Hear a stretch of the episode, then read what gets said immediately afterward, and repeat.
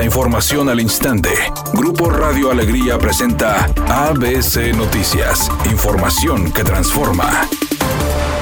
¿Qué tal? Muy buenas tardes, esta es la información. El director del sistema de transporte colectivo Metro Rey, Abraham Vargas, señaló que las tarjetas del programa MIA se pueden adquirir con dinero en efectivo y aún continuarán con la expedición de boletos electrónicos, el cual estará vigente hasta el primer mes de 2023. Abraham Vargas señaló que ambas modalidades para ingresar al metro se mantendrán durante el proceso de transición. El funcionario estatal aseguró que dejarán de usar el boleto de papel debido a que su tecnología es costosa y obsoleta, ya que se implementó al arranque de la línea 1 que se inauguró en el año 1991. Además dio a conocer que desde que comenzaron en el proceso de implementar la tarjeta de prepago, su uso pasó del 17 al 30%. Como parte de los incentivos para el uso de la tarjeta mía, el funcionario señaló que están entregando de forma gratuita 12 mil plásticos con 100 pesos de saldo en las estaciones Cuauhtémoc y Talleres, bajo un previo registro o en su caso de que los usuarios deseen adquirirla, pueden hacerlo al desembolsar 20 pesos los cuales serán reembolsados en su saldo. Actualmente el boleto electrónico solo es válido al viajar en las líneas 1 y 2.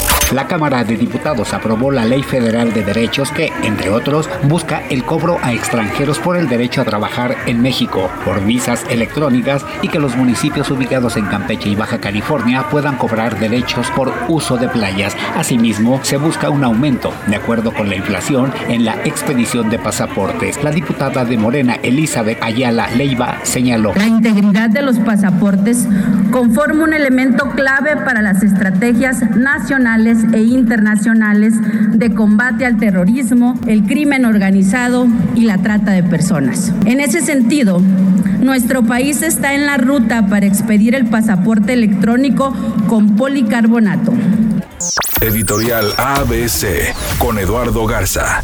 Los diputados locales reciben mensualmente un bono de 133 mil pesos. Lo llaman bono de gestoría, pero no lo justifican, no comprueban en qué lo gastan, todo se lo llevan a su bolsillo. Y es dinero de los ciudadanos y empresas que pagamos impuestos. Para empezar, un diputado no gestiona nada, no son tramitadores de nada. A ellos se les elige para legislar, hacer leyes, no para coyotear trámites de nadie. Multiplíquele 42 diputados por 133 mil pesos mensuales, son más de 5 millones y medio que se llevan sin justificar extras a sus sueldos. Señores diputados, la porra los saluda.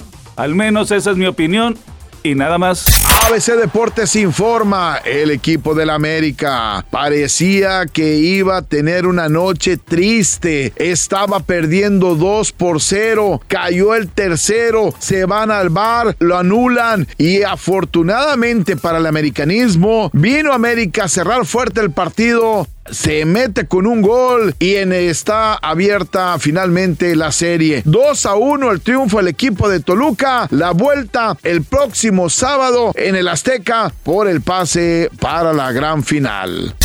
Pues es un hecho, es oficial, Bárbara de Regil ya forma parte de Televisa y no solo eso, sino que está lista para que salga al aire la telenovela Cabo en la que ella es la protagonista. Esta historia es un remake de las telenovelas Tú o Nadie y Acapulco Cuerpo y Alma, que fueron protagonizadas por Lucía Méndez y Patricia Manterola respectivamente. Ahora, el rol central está a cargo de la Regil, habrá que ver qué tal lo hace.